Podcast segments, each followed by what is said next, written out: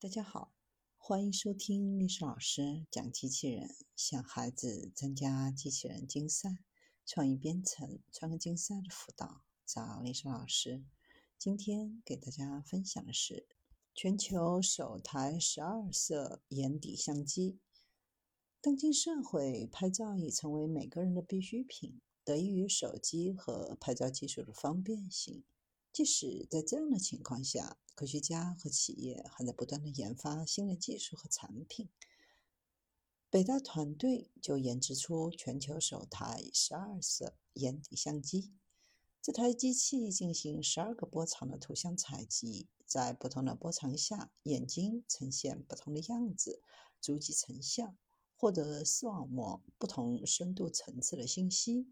综合信息进行分析，只需要短短几分钟。受试者眼球中血管中的血液粘稠度、血氧饱和度、血流波动、氧代谢等二十七个指标一目了然。相机获取的指标与现在正在发展的各种疾病。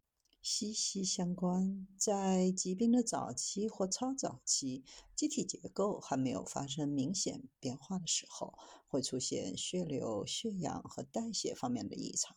正所谓见微知著，察于未萌。团队希望通过研制这台设备来实现对眼球的无死角信息获取，进而把眼球变成可预知疾病的水晶球。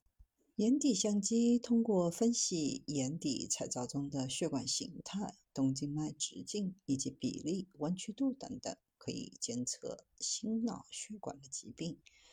眼睛是人体中唯一能够直接观测到动脉血管的位置，传递着健康的信号。然而，只拍彩照远远满足不了医学诊断的要求。如果把光拆成单色光，获取的信息将成倍增加。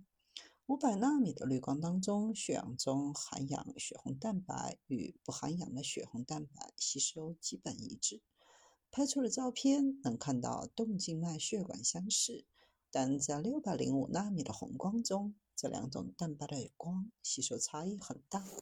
含氧血红蛋白反射的红光多，拍出的照片能够明显看到动脉偏亮；而不含氧的血红蛋白吸收的红光多，静脉偏黑。现有设备无法给出动静脉在数据上的区别，一般要靠医生用经验来判断。团队将四百七十纳米到八百一十纳米区间中的十二色光用于成像，以此拍出十二张不同颜色的光的照片。不同波长优势不同，红光或近红外光在生物的组织当中穿透力较强，能拍到较深层的组织信息；而蓝光、绿光对浅层组织的成像会比较清晰。拆分白光十二色眼底相机让不同波长的光各展所长。红光可以对比视网膜更深的脉络膜层来成像，有些病变会出现在特定的深度。所以，多波长可以实现不同深度病灶的扫描。设备的研发还需要与本能应激反应赛跑。多光谱眼底照相技术能够在零点三秒以内快速完成拍照。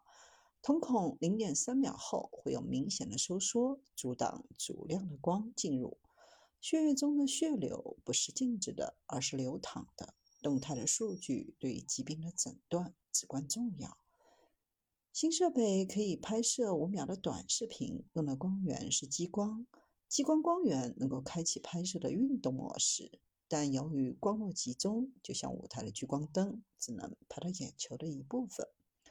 为了能够拍到整个眼球，团队创新设计激光作为入射光的光路，扩大视野。还以十二色相机的数据实现同步测量和评估，获得对视网膜结构性和功能性的分析，得到一系列动态的数据，如流速、波动、血流灌注和氧代谢等等。但对于医生来说，知道血液的流速有什么用呢？单凭血液的物理数据还无法用于临床诊断。进行医疗器械的创新需要紧密联系临床，医工结合需要多学科的交叉。理工科不仅要懂得医学的语言，还要在仪器设备上呈现医学的语言。